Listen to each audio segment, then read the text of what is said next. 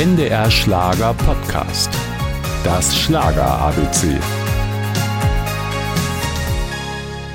Zu seinem Lebenswerk gehören über 1000 Songs, drei Musicals, eine Sinfonie und 22 Bücher.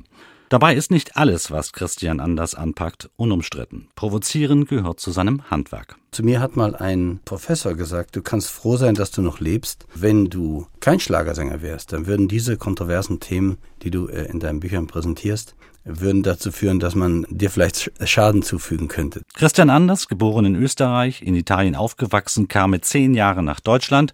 Die Schule hat er kurz vor dem Abitur abgebrochen. Danach ging alles ganz fix. Und da war ich Karatelehrer und dann habe ich einen Plattenvertrag bekommen, weil eine meiner Schülerinnen, die Frau Dr. Busse, die war Verlegerin. Und äh, da gab es ein Lied, das wurde geschrieben für Erik Silvester.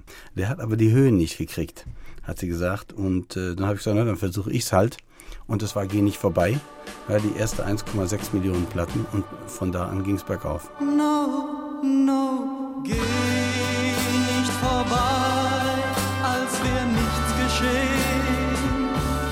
Platz 1 in Deutschland.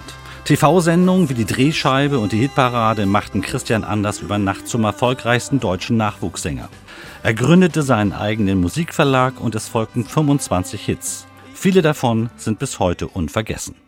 In den Augen der anderen gehörst du nicht mir. Ich lass dich nicht gehen.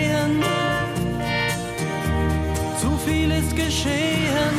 Fährt ein Zug nach nirgendwo mit mir allein als Passagier. 1987 verkaufte Christian Anders seinen Verlag und ging nach Amerika. Im Radio hörte sich das damals so an. Meine Existenz als Christian Anders endet hier und mein Leben als Lanu, Schüler der Esoterik, beginnt. Ob als Lanu oder später wieder als Christian, er blieb immer etwas anders als die anderen. Auf jeden Fall ist er der Musik bis heute verbunden geblieben. Auch dafür hat er eine Erklärung. Ich bin an sich ein recht fauler Mensch. Also singen und schreiben und komponieren, das ist etwas, was mich nicht anstrengt. Ja. Und deshalb habe ich es wohl gemacht. Das Schlager ABC. Ein Podcast von NDR Schlager.